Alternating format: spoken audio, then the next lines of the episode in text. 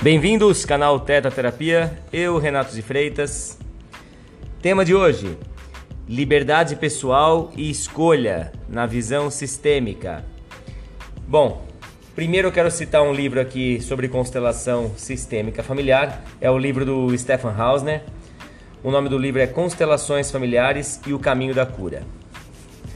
É uma excelente leitura para quem gosta desse tipo de assunto, para quem trabalha, para quem quer estudar, para quem quer conhecer mais sobre constelações é, e doenças. Bom, então voltando aí para o tema liberdade pessoal e escolha, eu vou primeiro até ler um, um trechinho do livro aqui para estar tá aprofundando com vocês mais sobre essa questão.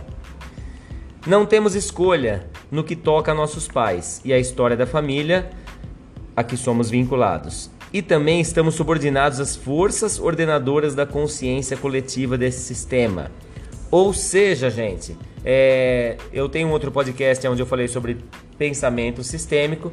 Quando a gente olha de forma sistêmica, quando eu estou nessa visão sistêmica, eu tenho uma compreensão de que tudo está interligado, de que nós fazemos parte de um sistema maior, que nós trazemos da nossa família muitas características e isso é inconsciente. Trazemos coisas boas e coisas ruins. E aí temos uma tendência a repetir alguns padrões. É muito comum é, no trabalho de constelação a pessoa traz uma queixa e quando se vai quando se desenvolve a constelação a gente vê que essa questão é repetida pela mãe, às vezes pela avó ou pelo pai, o avô, enfim. É, mas por amor à família e por pertencimento, né, pela lei do pertencimento, eu acabo trazendo e me identificando com uma série de questões. Existe um emaranhado aí, né? É, quando eu consigo trazer para o consciente, ressignificar isso, conseguir elaborar e ficar com o que é meu e o que é saudável e deixar no passado o que é do passado, isso é libertador. É, mas não é um movimento tão simples porque já começa que ele é inconsciente, né? Então a pessoa não tem noção. É interessante quando a pessoa traz um problema, ela acredita do porquê daquele problema, ela vai te dar todos os motivos, só que ela está olhando só para o superficial, ela está olhando apenas para o que ela está enxergando. Como briga de casal, sabe? Eles começam a brigar às vezes por uma questão específica, mas o problema vai muito além. Aquilo ali já é uma consequência. E aí é importante estar muito adulto e aberto para compreender o que estão, que questões estão por trás desse problema. Né? Às vezes de uma simples discussão ou de uma discussão que acaba se tornando profunda, mas que tem outras questões lá de trás. É, continuando aqui o outro trecho do livro. Então, assim, seguramente cada indivíduo recebeu algo de seus pais e também sente que algo lhe falta da parte deles. Entretanto, está ao alcance de cada um aquilo que pode conectar-se. Quando ele consegue olhar para o que recebeu, sente que recebeu uma dádiva e depois também terá algo para dar. Enquanto permanece reivindicando e fixado no que deixou de receber, provavelmente se sente enganado pela vida e pelos pais.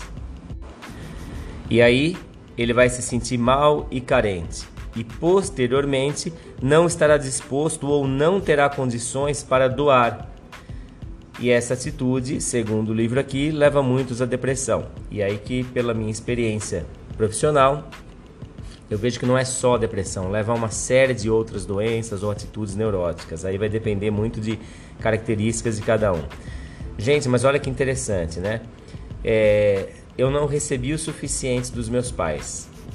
Né? Eu não recebi tudo que eu precisava, que aliás é natural, eles são humanos. É, quando eu compreendo que os meus pais me deram apenas o que eles tinham e às vezes até mais do que receberam, é, isso já é fantástico, isso é sinal que a família cresceu. E o que faltou, como adulto, agora eu preciso me dar. Olha como já muda agora, gente. Eu preciso me dar o que eu necessito para minha vida. Eu sempre gosto de fazer uma analogia com o parto. Quando o filho se torna adulto independente, é como se ele passasse por um novo parto. como se ele nascesse dele mesmo e agora simbolicamente ele é o pai e mãe dele próprio. Não no sentido biológico, é claro que os pais sempre vão existir e jamais o filho deve excluir os pais, mas no sentido de escolha, de autorização na vida. Como adulto, eu me autorizo. Como adulto, eu faço as minhas escolhas. Como adulto, eu tenho forças para buscar aquilo que eu preciso, aquilo que eu quero. Vocês estão percebendo como isso é libertador, gente? Como isso é fantástico? Quantas pessoas que eu vejo, né, adultas, é, estão presas ainda às determinações, às aprovações dos pais. Ah, eu gostaria muito de fazer isso, mas meu pai não deixa, meu pai não quer, minha mãe não deixa, enfim, minha avó. Aquelas famílias simbióticas onde ainda está todo mundo grudado e um depende da autorização do outro. O irmão, ah, vou fazer isso, nossa, mas se eu fizer isso, meu irmão souber, meu Deus, não, vai ser um conflito. Então, para evitar conflito, eu acabo fazendo o que eles querem. Olha que doentio. E vocês já se pegaram nessa situação? Dá uma refletida em toda a sua vida se em algum momento você deixou de fazer escolha por você e fez escolha pelo que os outros falaram para você. Às vezes também marido, esposa, ah, eu queria fazer isso, mas meu marido não quer, então para evitar briga, evitar conflito, eu, eu acabei cedendo e fazendo o que ele quis. E aí eu pergunto para vocês: isso vai dar certo? Será que você realmente vai estar tá feliz? Quando você foge daquilo que o seu coração quer, daquilo que o, que você necessita, você entra numa prisão e você vai ter uma tendência a ficar infeliz naquilo, porque você está fazendo o que o outro quer. É o famoso bonzinho, ah, mas para agradar, para evitar conflito, então eu faço isso. Como aquela questão, ah, olha, eu gostaria muito de trabalhar, mas assim, meu marido não deixa. E aí eu pergunto, mas como assim? Quantos anos você tem? Por que, que você precisa da aprovação do seu marido para trabalhar? Ele é seu marido ou é seu pai? Você é adulta ou você é criança? Vocês percebem como muda o referencial e como é você trazer a pessoa para o mundo adulto para falar: não, essa escolha é sua. Sinto muito, não é o seu marido, porque é você que está aceitando, você que está se submetendo a esse lugar. E isso é muito doentio. Quanta gente que fica preso a essas questões, hein, gente? É... E aí essas pessoas, normalmente quando essas pessoas ainda buscam aquilo que o, que o faltou dos pais, mas não buscam como adultos, ficam como crianças na vida, aí passam a mendigar isso dos pais. Ainda passam na vida adulta reclamando, falando mal dos pais. Ah, porque olha, meu pai fez isso, minha mãe fez isso. Ah, agora tô de mal do meu pai, tô de mal da minha mãe. Nossa, não quero nem saber da minha mãe. A pessoa vai entrando no movimento totalmente infantil. Criança birrenta, agora tá vendo? Vocês não me deram isso. E é claro, como que essa pessoa vai se relacionar com outros? Cobrando do outro aquilo que os pais não deram. E se você se relaciona com uma pessoa assim, a pessoa vai projetar possivelmente em você esse pai e essa mãe, aí vai cobrar tudo de você. Ah, você não olha para mim. Nossa, olha o que você fez comigo. Aí de repente você, sei lá, imagina que é um casal e aí você deixa, você sai, o seu marido fica em casa e você, sei lá, vai passar um domingo na casa da sua família que mora em outra cidade, por exemplo. Aí depois esse marido fica lá choramingando, ai, você me deixou sozinho, eu não tinha nem o que comer. Isso, gente, é muito mais real às vezes do que vocês imaginam. É, e aí fica assim, tá? Isso acontecendo, essa pessoa é adulta ou essa pessoa é infantil? É como se estivesse abandonando um bebê. Quando essa pessoa faz isso, ela tem consciência da raiz desse problema, não. Ela vai ficar acusando, por exemplo, no caso, essa mulher. Ai, olha o que ela faz comigo, ela me abandona. Nossa, você não olha para mim. Passei fome. Enfim, tem todo aquele drama, né?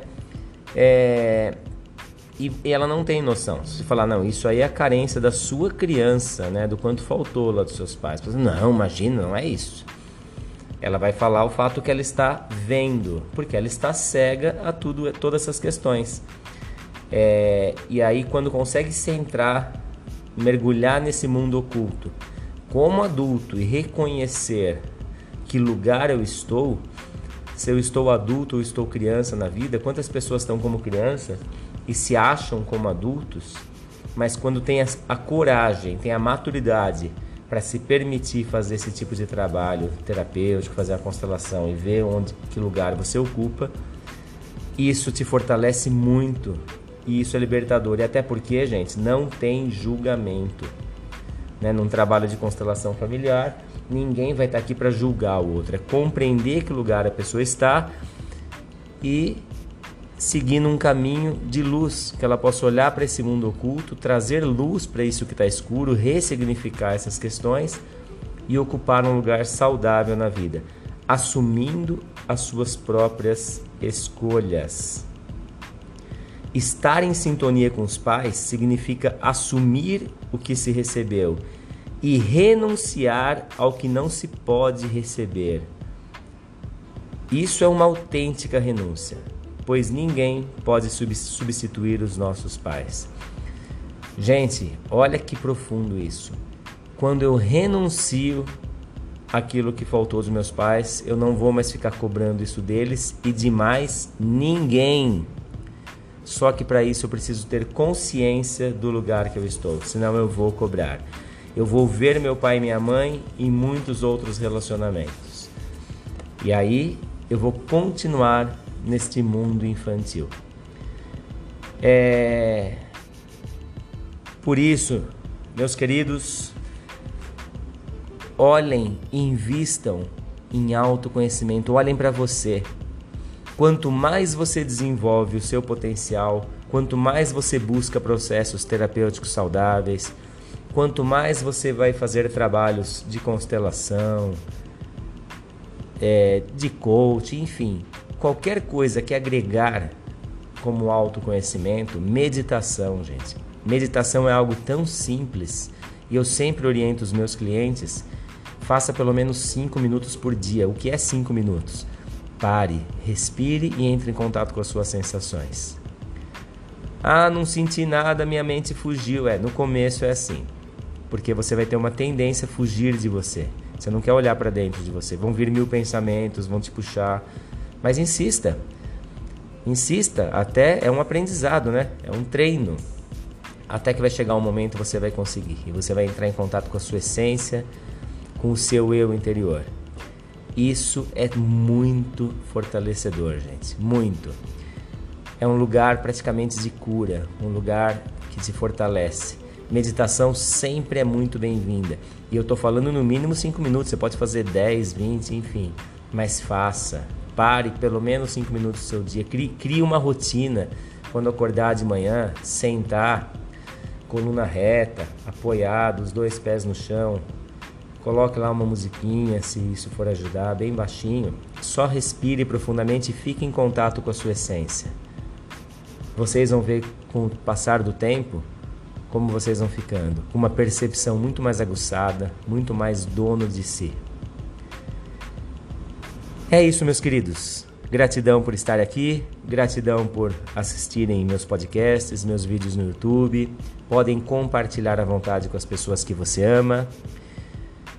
Podem me seguir no Instagram, renatodefreitas.terapia, meu site www.tetaterapia.com.br. Até uma próxima.